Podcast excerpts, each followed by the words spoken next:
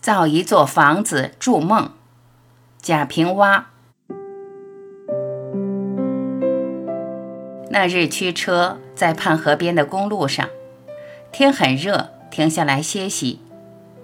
一抬头，看见了终南山。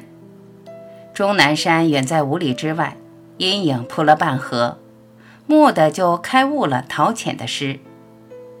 以前读“采菊东篱下，悠然见南山”。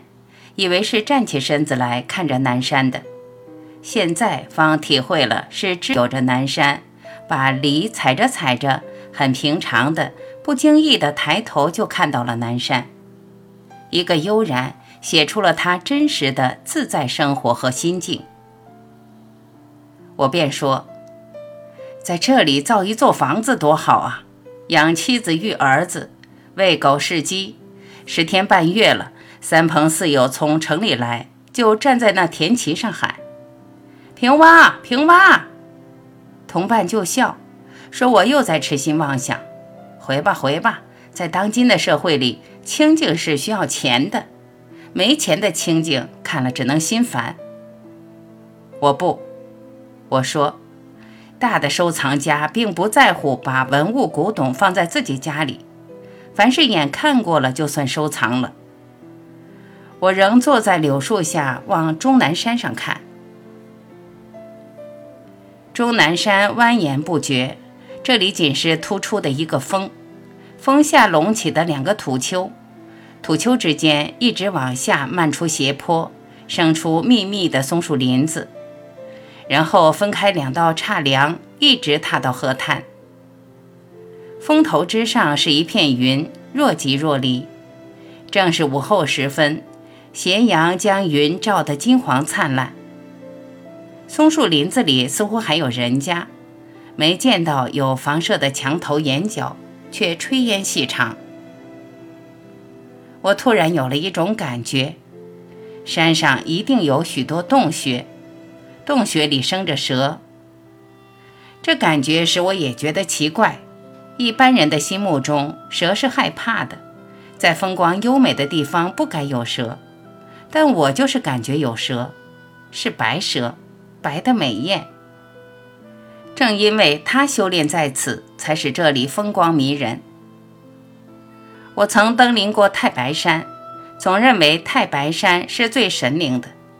那里有不哭不易的天湖，天湖里有镜湖的玄鸟，湖边有永远长不大的古木。但我没有想到。离太白山百里之地还有这座山，而这座山令我产生了有蛇的感觉。这天夜里，我做了一个梦，梦见了我往山上走，一直往高处走，在林子里，我看见了灵芝，看见了黑狐，看见了凤与凰。惊奇的，在山峰下就出现了一泓碧水，水边琼楼玉宇。楼前的一块大青石板上，一条白蛇就趴在上边。